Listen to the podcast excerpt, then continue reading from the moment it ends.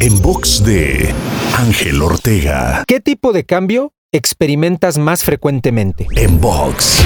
Sabemos que lo único constante es el cambio, pero es importante distinguir si tú eres quien genera los cambios a los cuales otros reaccionan y se adaptan o viceversa, si tú eres de las personas que se la pasan adaptándose a los cambios que otros inician. En el primer caso, tú eres un agente de innovación y proactividad. En el segundo, actúas totalmente de manera reactiva. Finalmente, seremos parte de ambos tipos de cambio, pero determina y decide en qué lado del cambio quieres pasar más tiempo de ahora en adelante. Te invito a seguirme en Spotify, iTunes, Deezer, Google Podcast y más. Me encuentras como Ángel Te Inspira. En box de Ángel Ortega. En box.